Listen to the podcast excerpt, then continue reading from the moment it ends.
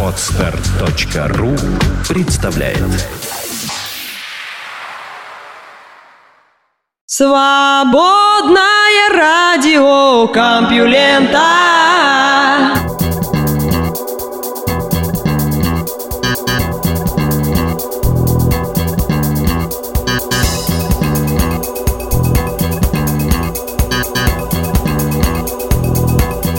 Всем привет! Вы слышите Лёшу Халецкого, и это «Счастье существования», то бишь в эфире «Свободное радио Компьюлента». Да, такая радость существовать и рассказывать вам новости. Каждое утро я просыпаюсь со счастливой мыслью об этом. Каждый день я посвящаю тому, чтобы вечером подготовить для вас подкаст. А что хорошего делаете вы? Вы ощущаете счастье существования? Ладно, поделюсь своим счастьем, расскажу все-таки новости.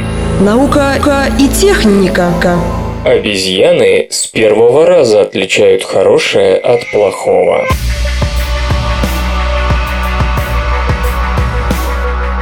Мы можем понять, что за человек перед нами, даже после беглого и краткого знакомства, то есть буквально с первого взгляда. Он может что-то сделать или сказать, и мы уже думаем о нем как о хорошем человеке, или же наоборот о том, что ему нельзя доверять. Как оказалось, такая способность есть не только у людей. Зоологи из университета Стерлинга поставили с капуцинами следующий опыт. Обезьяны видели, как один человек просит другого помочь ему открыть коробку с игрушкой. При этом этом тот, кого просили о помощи, либо соглашался, либо нет. Затем оба человека предлагали обезьянам угощение, а те выбирали, у кого взять гостиниц. Как пишут исследователи, если один человек помогал другому, то никаких предпочтений капуцины не выказывали и одинаково брали еду у обоих. Если же обезьяны замечали, что один отказал другому, то после этого они предпочитали не брать еду у плохого человека, того, кто не помог. Чтобы прояснить прояснить мотивы выбора обезьян, команда Джеймса Андерсона пробовала разные сценарии эксперимента. Например, в одном случае один человек не помогал другому, потому что был занят собственной задачей, то есть тоже что-то открывал. К такой ситуации капуцины относились с пониманием. Однако, как только становилось видно, что человек имел возможность, но не помог, обезьяны предпочитали с ним не общаться.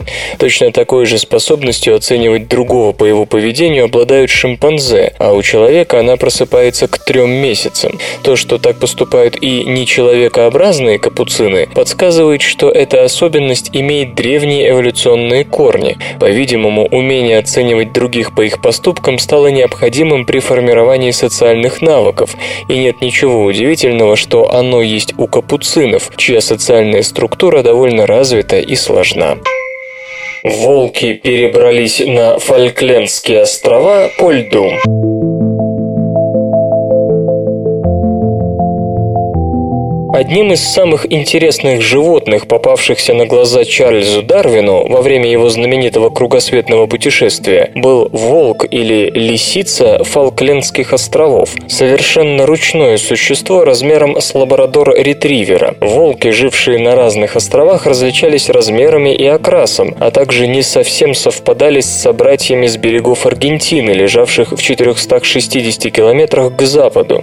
Это не только навело великого натуралиста на мысль мысль об изменчивости видов, но и заставила задуматься о том, как волки попали на архипелаг и почему никто другой из млекопитающих на это не сподобился. Насколько я могу судить, писал ученый в 1839 году, на целом свете не сыщешь другого примера суши столь малых размеров, далекой от континента и при этом имеющей столь крупных и своеобразных четвероногих. По-видимому, загадка решена. Сравнение древней митохондриальной ДНК нескольких видов вы вымерших и нынешних представителей семейства псовых показало, что упомянутые животные являются ближайшими родственниками вымершего волка Южной Америки, с которым они разделились около 16 тысяч лет назад, то есть в самом конце последнего ледникового периода. Алан Купер из Университета Аделаиды, Австралия, и его коллеги полагают, что в те времена уровень моря был значительно ниже сегодняшнего, и волки могли пересечь небольшой и мелкий пролив по льду. Люди уничтожили фолклендских волков вскоре после визита Дарвина. Натуралист предсказал этот исход, видя, что зверь не боится человека.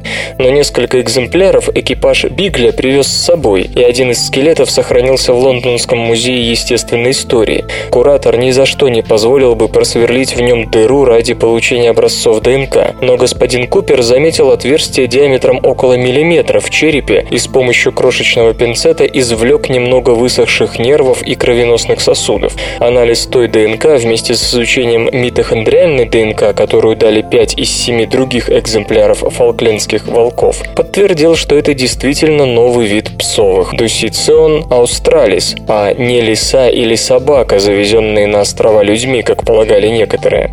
Поиск ближайшего родственника оказался более сложным делом. Единственная крупная псовая Южной Америки, гривистый волк Крисоцион брахиурус, не подошло на эту роль. С ним фолклендские разделились 7 миллионов лет назад. Тогда с помощью аргентинских и чилийских коллег господин Купер раздобыл зубы шести волков Дусицун авус, вымерших около трех тысяч лет назад, возможно, не без помощи людей. Кроме того, удалось получить митохондриальную ДНК полудюжины других видов лис Южной Америки.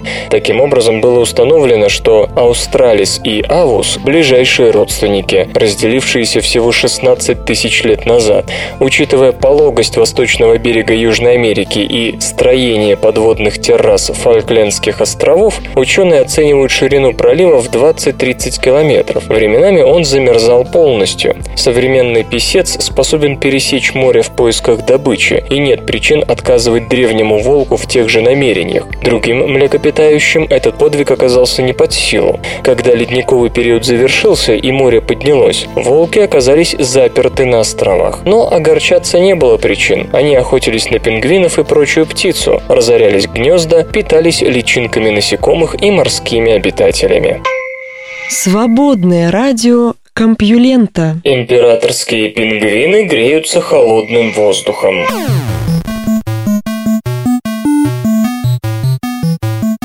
Мы знаем, что перья нужны птицам не только для полета, но еще и для утепления. Воздух, который удерживается между пером и поверхностью тела, служит чем-то вроде воздушной термоизоляции.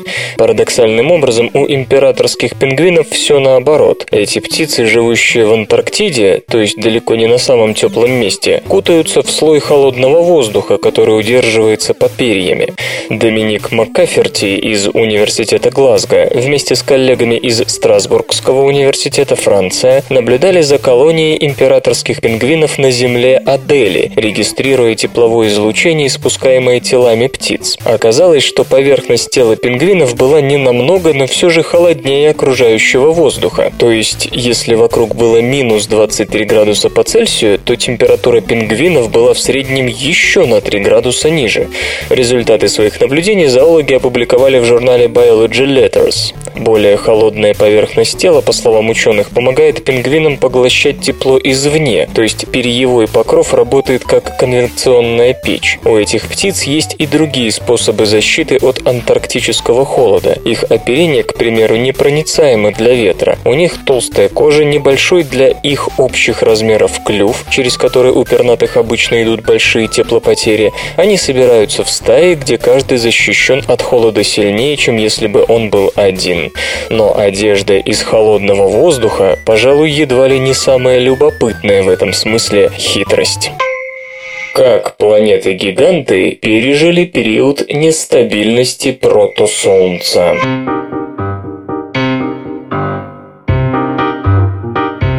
Есть многочисленные свидетельства того, что большинство желтых звезд, в том числе Солнце, некогда прошли фазу так называемых фуоров, нестационарных звезд типа FU Ориона, находящихся на ранней стадии звездной эволюции.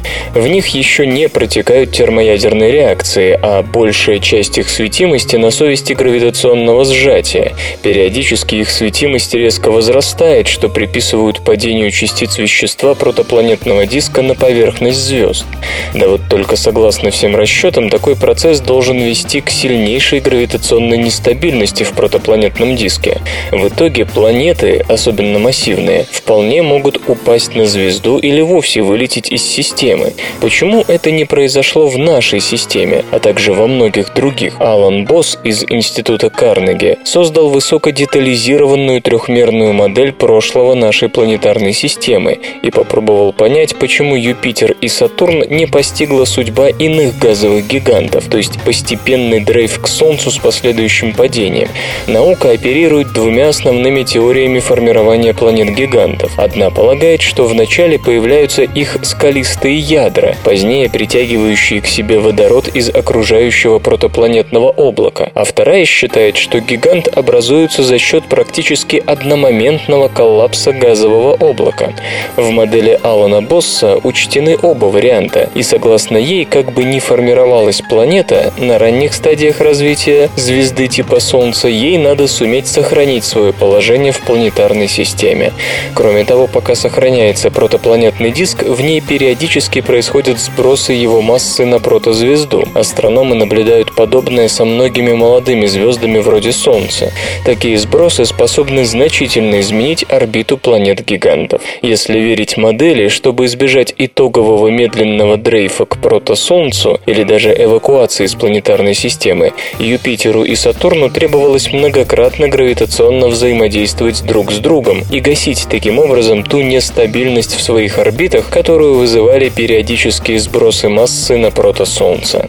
Если газовые гиганты уже сформировались, их весьма сложно разрушить, замечает господин Босс, даже во время энергичных вспышек молодых звезд. Я вас боюсь. Игры. Новый ЗИФ перезапустит старую серию.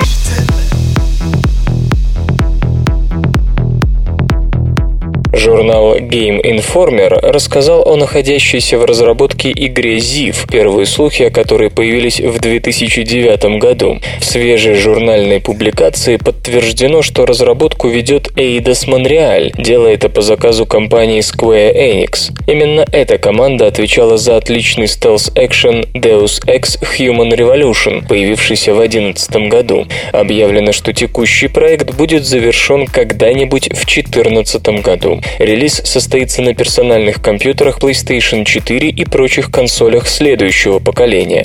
Новый вор перезапустит некогда знаменитую стелс-серию. Игроков вновь ждет встреча с авторитетным вором Гарретом. Герой возвращается в город, чтобы украсть все, что сделает его богаче. К сожалению, эпидемия и жестокость верховного правителя барона привели к серьезному социальному напряжению в этой огромной индустриальной метрополии. В общем, будем доиться в тенях, искать обходные маршруты и привычно снимать нехороших людей, стреляя из лука. По словам девелоперов, игра ориентирована на скрытное прохождение и концептуально почти не отличается от недавней Dishonored, которая, как вы помните, сама почерпнула многое из ZIF. Основой игры станет механика фокус, подсказывающая, где можно вскарабкаться, где спрятаться, где стереть отпечатки пальцев и какие фонари разбить, чтобы вас не было видно. Эта же шкала позволит замедлять время при обшаривании чужих карманов и применять спецприемы для атаки или побега. Действие разворачивается от первого лица. Железо и гаджеты. Консоль Retron 4 для запуска старых игр дебютирует в конце марта.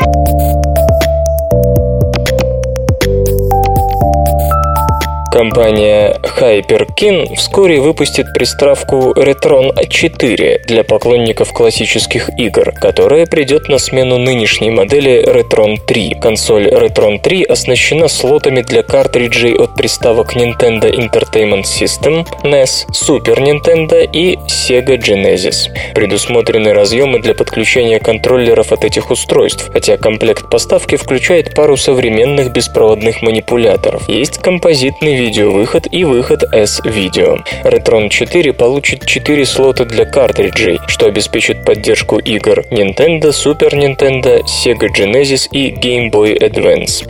Кроме того, появится интерфейс HDMI для подключения консоли к современным плоскопанельным телевизорам. HyperKin более подробно расскажет о Retron 4 на мероприятии Midwest Gaming Classic, которое пройдет в Брукфилде с 23 по 24 марта. Информации об ориентировочной цене новинки пока нет, но скорее всего она будет не сильно отличаться от стоимости модели Retron 3, предлагающейся за 70 долларов. Вслух и с выражением читаю стихотворение. Давид Самойлов из детства.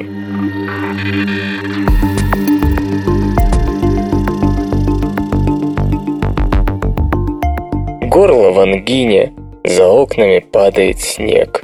И папа поет мне, как ныне сбирается вещи Олег, и я слушаю песню и плачу. Рыдание в подушке душу, и слезы постыдные прячу, и дальше, и дальше прошу. Осеннюю мухой квартира дремотно жужжит за стеной. И плачу над бренностью мира. Я маленький, глупый, больной.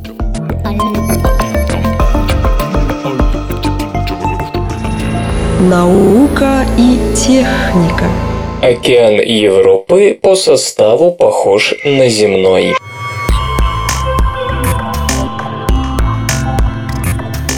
Новая работа американцев Майкла Брауна из Калифорнийского технологического института в Пасадене и Кевина Хенда из лаборатории реактивного движения НАСА утверждает, что спектр излучения, исходящего от Европы, крупнейшего спутника Юпитера, свидетельствует о том, что уходящий на сотню километров вглубь подледный океан на самом деле активно обменивается веществом с ледяной корой над ним. Открытие стало результатом самого глубокого на сегодня анализа спектра Европы, проведенного при помощи спектрометра Осирис обсерватории Кека. Небольшой провал в спектре показал, что в поверхностном ледяном покрове есть эпсамид, минерал, содержащий сульфат магния и воду. По составу он идентичен так называемой магнезии или английской соли, применяемой в медицине. Он мог появиться во льду только при систематическом обмене веществом с подледным океаном. Теперь у нас есть свидетельство, что океан Европы не изолирован, что океан и поверхность спутника разговаривают и обмениваются веществами, поясняет Майкл Браун. Это значит, что энергия с поверхности может попадать в океан, что важно в смысле возможности существования там жизни. Это также значит, что если вы хотите узнать, что именно есть в океане, то можете просто высадиться на поверхности и отколоть ее кусок для дальнейшего изучения. Кроме того, согласно данным зонда Галилео, полученным в 90-х годах, поверхность Европы явно несет следы чего-то еще, помимо чистого водного льда. Скажем, та сторона спутника, что все время отвернута от Юпитера, имеет красноватый оттенок, а сторона, обращенная к Юпитеру, слегка желтовата. Увы, эффективности спектрометра зонда не хватало, чтобы понять, что именно находится на поверхности Европы и загрязняет водный лед. Теперь ученым удалось выяснить, что следы минералов есть и на желтой, и на красной стороне, в особенности особенности в низких широтах последней, где и был обнаружен эпсамид. Тем не менее, полагают они, океан Европы богат не серой и сульфатами, но хлором и хлоридами, в частности хлоридами натрия и калия, что делает его ближе к земному океану. Дело в том, поясняют авторы работы, что хлориды этих элементов не дают явных спектральных следов, а эпсамид с противоположной Юпитеру стороны Европы, скорее всего, не океанского происхождения. В то же время у Европы есть нечто вроде сверхразряженной атмосферы с атомами натрия и калия, которые, как говорят исследователи, происходят именно от хлоридов на ее ледяной поверхности. А вот на далекой от Юпитера стороне спутника хлориды магния имеют шансы встретиться с серой, выбрасываемой вулканами другого спутника Юпитера Ио. Магнитосфера планеты не позволяет вылетевшим оттуда частицам серы полностью покинуть систему Юпитера, и часть захваченной захваченной магнитным полем серы, позднее притягивается гравитацией Европы, накапливаясь на теневой стороне. Содержащие серу компоненты реагировали с хлоридом магния и образовывали эпсамид, полагают ученые. Прежняя теория о том, что в океане слишком велика концентрация серной кислоты, а потому он непригоден для жизни, не согласуется с отсутствием следов серы на развернутой к Юпитеру стороне спутника. Все это означает, что вода в подледном океане Европы, вдвое большем по объему, чем все океаны Земли, по составу близка к нашей и также насыщена хлоридами, а не соединениями серы, делающими столь бедными жизнью глубины Черного моря. Иными словами, ранее выдвигавшиеся гипотезы о невозможности жизни в подледных океанах из-за их ненасыщенности солями, необходимыми морским организмам, не имеют серьезных оснований. Огромное значение такой вывод может иметь не только для Солнечной системы, но и экзопланет океанов, где отсутствие суши до сих пор считалось ограничителем для минерализации вод и возникновения жизни. А Европа, по всей видимости, является одним из основных, если не главным после Земли претендентом на статус обитаемого небесного тела Солнечной системы. Солнечным камнем викингов пользовались и в Елизаветинской Англии.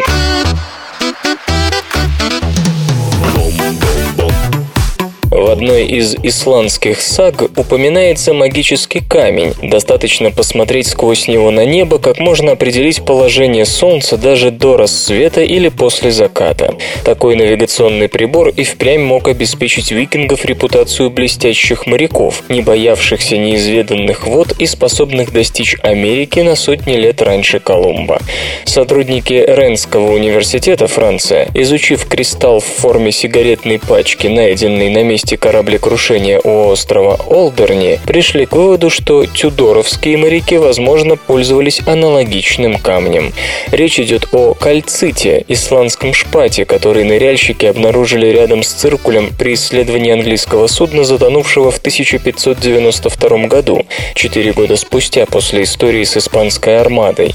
В письменных источниках не сохранилось упоминания о том, что делали с такими камнями елизаветинские моряки, но исландские саги описывают, как король викингов Олаф во время снегопада попросил своего вассала Сигура угадать местоположение Солнца. Чтобы проверить правильность ответа, король приказал поднести ему солнечный камень, поднял его и по тому, как свет исходил от камня, сделал соответствующие выводы. На раскопках стоянок и захоронений викингов ничего подобного не находилось. Пришлось довольствоваться предположениями и анализом английского аналога. Ки Рап Пар и его коллеги смогли определить, что кусок исландского шпата затуманился из-за многовекового контакта с песком Ла-Манша. Но в чистом виде, как неоднократно было показано, он позволял наблюдателю следить за азимутом Солнца, в том числе ниже линии горизонта с точностью плюс-минус 1 градус. И теперь, когда ученые знают, как выглядит исландский шпат, переживший испытания временем, возможно, удастся найти нечто подобное и относящееся непосредственно к викингам, викингам. Надо заметить, что викинги кремировали своих мертвых, а в этом случае исландский шпат раскалывается. Впрочем, в прошлом году один образец все-таки удалось отыскать в Исландии. Магия объясняется замечательным свойством исландского шпата производить двойную рефракцию солнечного света, даже если светило закрыто обычным для северных широт облаками или туманом. Кристалл следовало поместить между небом и наблюдателем и вращать до тех пор, пока не совпадут две его тени. Откалибровать Трактовать камень можно было в солнечный свет или с помощью таблиц, указывающих расположение Солнца в различное время года. По-видимому, кристалл из Олдерни использовался елизаветинскими моряками для корректировки показаний компаса, особенно в присутствии крупных железных объектов вроде пушек. СРК. В этой аббревиатуре смысл жизни. В Арктике жили гигантские верблюды.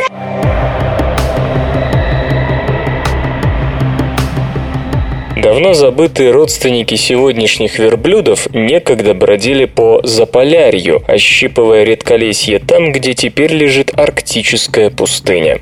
Вот такой вывод сделан по итогам анализа фрагментов ноги, обнаруженной на канадском острове Элсмир, что к западу от северного побережья Гренландии.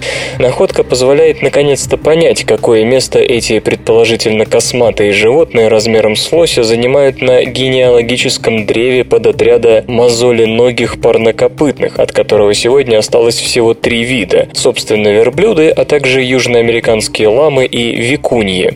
Современные верблюды населяют полосу засушливых районов, протянувшуюся от Северной Африки до внутренних областей Азии, но предки этих существ появились в Северной Америке около 45 миллионов лет назад. Об этом рассказывает палеонтолог Наталья Рыбчинский из Канадского музея природы.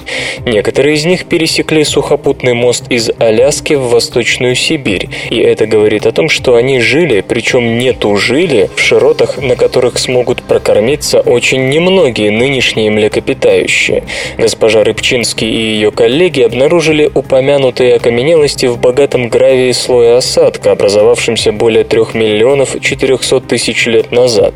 Около 30 фрагментов кости, не длиннее 7 сантиметров каждый, сильно пострадали от времени. Ледяные щиты неоднократно царапали остров Элсмер в последние миллионы лет. К тому же нынешние циклы замерзания и таяния продолжают дробить фрагменты на еще более мелкие кусочки, сокрушается госпожа Рыбчински. Размер и форма обломков позволяют предположить, что они относятся к большеберцовой кости, но одного этого мало, чтобы определить видовую или родовую принадлежность млекопитающего. И все же некоторые характеристики кости позволяют отнести животное к парнокопытным. Скрупулезное сравнение коллагена, сохранившегося во фрагментах, с таковым 37 современных млекопитающих показало, что ближе всех к древнему зверю стоит драмадер, одногорбый верблюд. Судя по пропорциям фрагментов, то был гигант, около 2 метров 70 сантиметров в холке, то есть на треть выше своего потомка. По-видимому, к концу летней кормежки масса животного достигала 900 килограммов. Остров Элсмер лежит примерно в 1200 километрах к северу от предыдущих находок древних верблюдовых, подчеркивает Наталья Рыбчински. Окаменелости, обнаруженные в 10 километрах от этого места и в породах приблизительно того же возраста, говорят о том, что это было редколесье, перемежавшееся торфянниками. Там жили также медведи, кролики, бобры, вымерший грызун Бориамерикс размером с борзую и трехпалая лошадь величиной с пони. Местная среднегодовая температура того времени оценивается в минус 1,4 градуса по Цельсию, что где-то на 18 градусов выше сегодняшнего показателя. Коллективная травля бьет по гонителям так же, как и по жертве.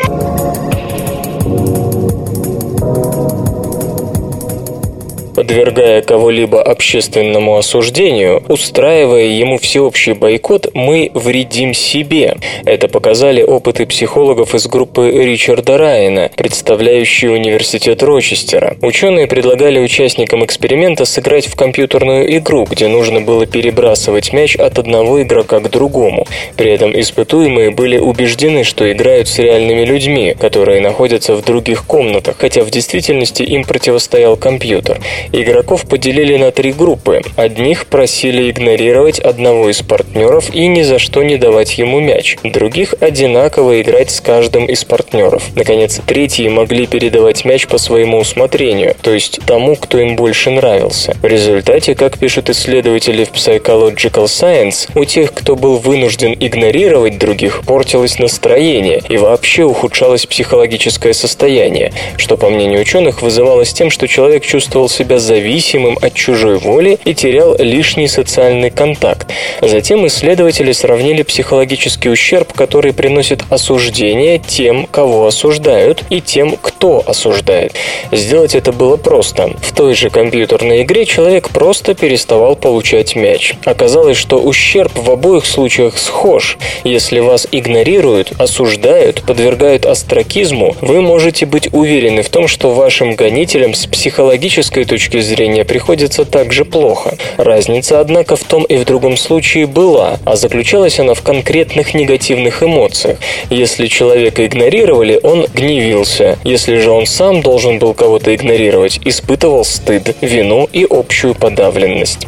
Стоит подчеркнуть, что общественное осуждение обычно спускается сверху, то есть люди подчиняются чьей-то воле. Такое послушание, обнажающее зависимость от чужого авторитета, как раз и портит нам настроение настроения. Психологи обращают особое внимание на то, что все эти психологические эффекты имели место даже без личного контакта людей, ведь испытуемые не видели партнеров по игре.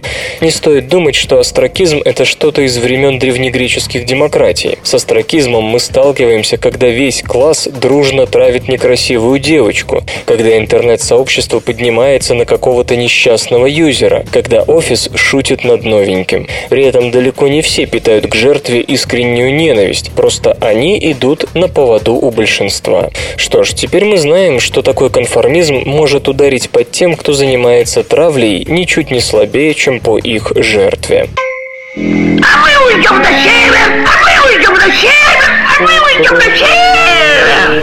Железо и гаджеты, ты, ты. Microsoft разрабатывает интерактивную доску Sketch Insight.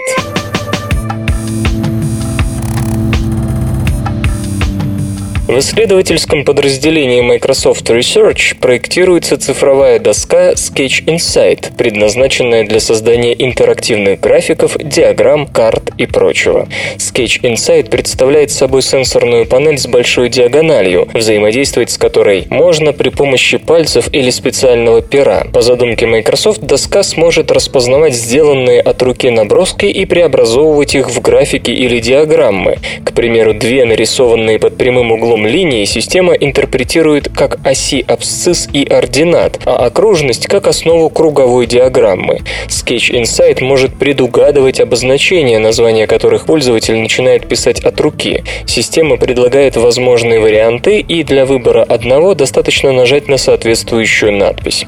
Предполагается, что умная доска поможет визуализировать различные цифровые данные и проводить интерактивные презентации. Впрочем, пока работа над проектом далеки от завершения. NVIDIA представила новые профессиональные ускорители Quadro.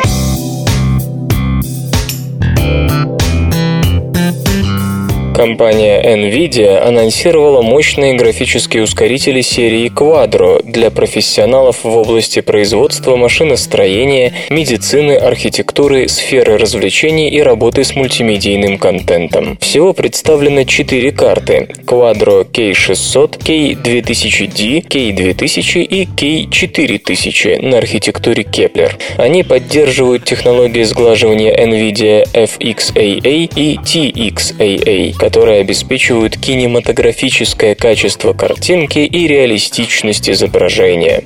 Новый движок визуализации гарантирует поддержку до четырех мониторов одновременно. Пользователи могут работать с каждым экраном независимо или объединять до 16 дисплеев с помощью технологии мозаик в единое пространство. Ускоритель Quadro K4000 уровня High-End предназначен для графически тяжелых приложений. Карта имеет 768 потоковых процессоров и 3 гигабайта памяти GDDR5 со 122-битной шиной. Поддерживается режим стерео в однослотовой конфигурации. Quadro K2000 – карта среднего уровня для широкого спектра профессиональных приложений. Она насчитывает 384 потоковых процессора. Объем памяти GDDR5 со 128-битной шиной равен 2 гигабайтам. Модель Quadro K2000D представляет собой вариант платы Quadro K2000 с двумя двухканальными разъемами DVI для подключения медицинских мониторов ультравысокого разрешения. Решение начального уровня Quadro K600 имеет низкопрофильный дизайн. Количество потоковых процессоров составляет 192, объем памяти 1 гигабайт. Ускорители Quadro K600, K2000D, K2000 и K4000 поступят в продажу на российском рынке в апреле по ориентировочной цене в 8 тысяч, 17 с половиной тысяч, 18 тысяч и 34 тысячи рублей соответственно. Исторический анекдот. Михаил Михайлович Спиранский был человеком весьма скромного происхождения, сыном сельского священника. И не забывал об этом. Довольно демонстративно не забывал. Вот такую историю рассказывал биограф Спиранского Модест Корф. Однажды вечером он заглянул к Спиранскому, тогда уже видному чиновнику. Михаил Михайлович собственноручно устраивал себе постель на лавке, клал овчинный тулуп и грязную подушку. Ныне мое день рождения», — пояснил он. «Я всегда провожу эту ночь таким образом, чтобы напомнить себе свое происхождение и все старое время и его нужду». Наука и техника. Метаматериалы стремятся к мультидиапазонности.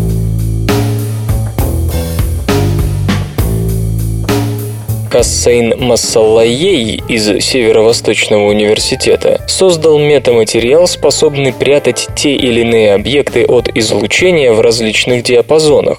Напомню, сегодня метаматериалы готовы служить делу невидимости лишь в одном диапазоне волн, поэтому защищенные ими объекты выглядят плохо, но все же видимыми.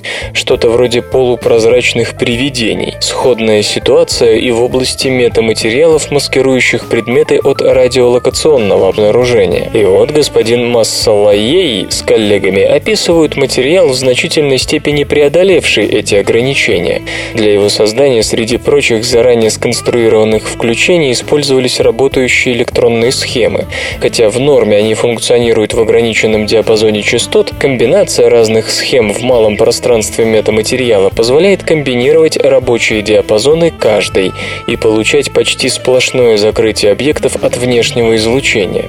Пока, впрочем, сделать это удалось только для микроволн. Как отмечают исследователи, тот же принцип применим и для радиодиапазона и даже видимого света, что позволит сделать невидимыми те или иные предметы как для РЛС, так и для визуального наблюдения, то есть приложений с очевидным военным применением. Но чтобы добиться сходного эффекта для оптического и радиодиапазонов, потребуются электронные схемы, работающие на не вполне обычных частотах, хотя принцип принципиально и вполне реализуемое, полагают разработчики. Переход кратковременной памяти в долговременную зависит от превращений цитоскелета нейронов.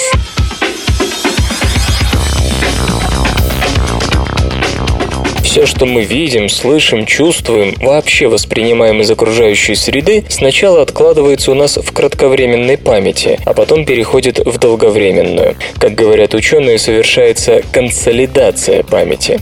Что при этом происходит, во многом загадка до сих пор. Считается, что перевод информации из одного вида в другой сопровождается в нейронах активным синтезом неких белков. Но что это за белки и как их синтез регулируется, ученые продолжают выяснять. В этом смысле команда исследователей из медицинского колледжа Бейлорского университета сделала важный шаг вперед. Ученые под руководством Маура Коста Маттиоли обнаружили, что если у мышей в гиппокампе и прилегающих к нему областях выключить белок mTORC2, то долговременная память животных сильно ослабеет, хотя кратковременная останется такой же. Симптомы были похожи на те, от которых страдают многие люди с повреждениями гиппокампа, одного из главных главных центров памяти в мозгу млекопитающих. Однако фермент mTORC2, по словам ученых, нужен не только млекопитающим, и эксперименты показали, что дрозофилы без mTORC2 тоже не могут ничего надолго запомнить. То есть белок этот начал выполнять задачу по превращению кратковременной памяти в долговременную еще 500 миллионов лет назад, когда был жив наш общий с дрозофилами предок. А это значит, что mTORC2 влияет влияет на какие-то совсем уж фундаментальные процессы в клетке. Вообще говоря, про mTORC2 известно, что он стимулирует биосинтез белка рибосомами и через это влияет на клеточный рост и выживание. Однако в случае с памятью ключевой особенностью mTORC2 оказалось то, что он воздействует на архитектуру актиновых нитей, поддерживающих структуру нейрона. Понятно, что синапсы, которые нейроны образуют друг с другом, должны поддерживаться внутри клетки клеточными цитоскелетными структурами, и актин тут просто необходим. Без актиновой внутриклеточной сетки не удастся сформировать надежную и прочную межклеточную сеть для запоминания информации. Важно подчеркнуть, что речь идет именно о самой возможности превращения одного вида памяти в другой. Ни актин, ни mTORC2 не влияют на то, что именно будут помнить нейроны. Исследователи пишут, что им удалось найти два вещества, которые стимулируют стимулировали mTOR-C2 и, как следствие, формирование актиновых нитей в нейронах. В результате между нейронами образовывались прочные синапсы, и долговременная память у животных заметно улучшалась. Причем в помощь этому веществу можно использовать другое, которое непосредственно влияет на актин, еще более усиливает память. Можно ли таким образом работать с нашей памятью, еще предстоит проверить. Однако в случае успеха в руках у врачей окажется мощный инструмент для улучшения памяти как у обычных людей, так и у страдающих различными психологическими и неврологическими расстройствами. СРК не делает новости, оно их сообщает. Иммунные клетки мозга съедают избыток нервных стволовых клеток.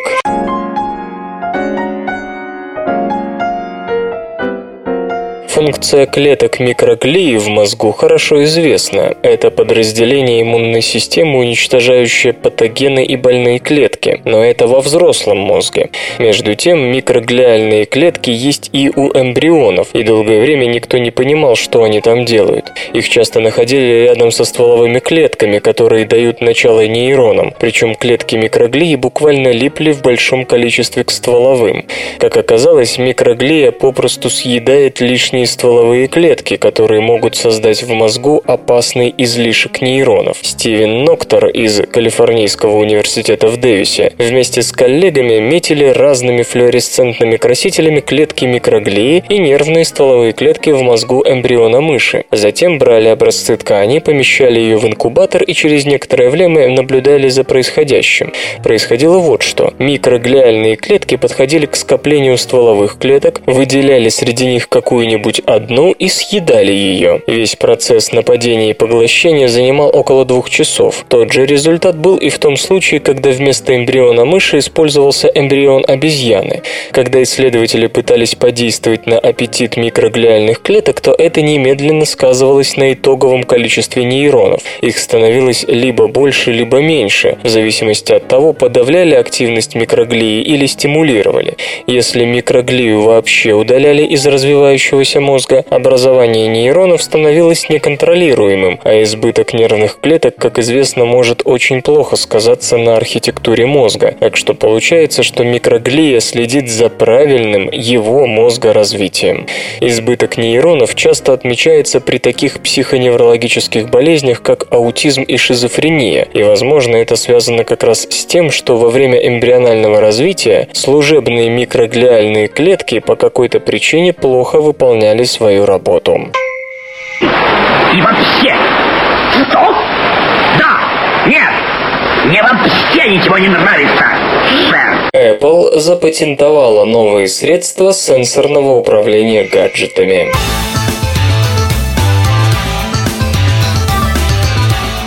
Управление США по патентам и торговым маркам выдало компании Apple патент номер 8 390 на систему обнаружения емкостных изменений корпуса электронного устройства.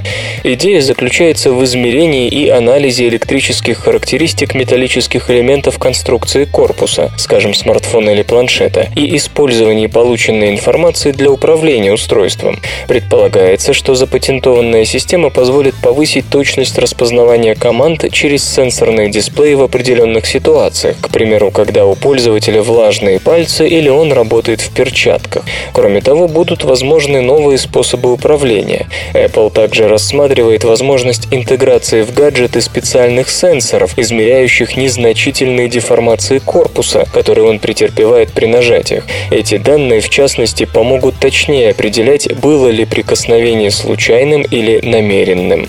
Не исключено, что в перспективе некоторые из запатентованных идей найдут применение в iPhone и iPad. Apple, впрочем, о подобных планах не распространяется. Железо или гаджеты? Phone Strap 2 – самый маленький сотовый телефон.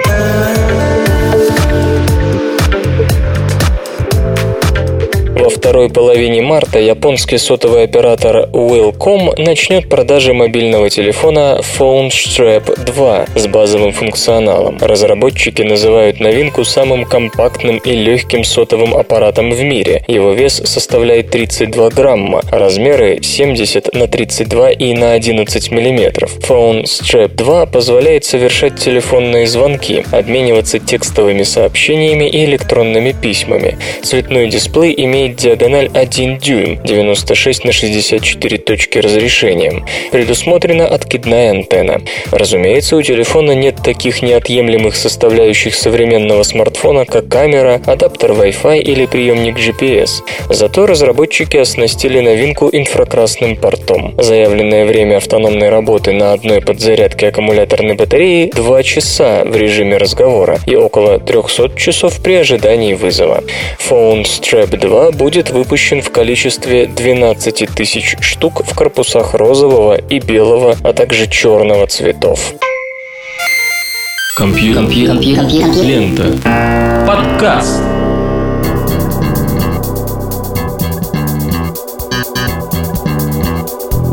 Счастье существования закончилось, ну, точнее, выпуск этот закончился, а само счастье продолжается, оно бесконечно. Вы слышали Лешу Халецкого, свободное радио Компьюлента. Завтра будет еще больше интересных новостей, а пока песенка. Свободное радио Компьюлента. Скачать другие выпуски подкаста вы можете на podster.ru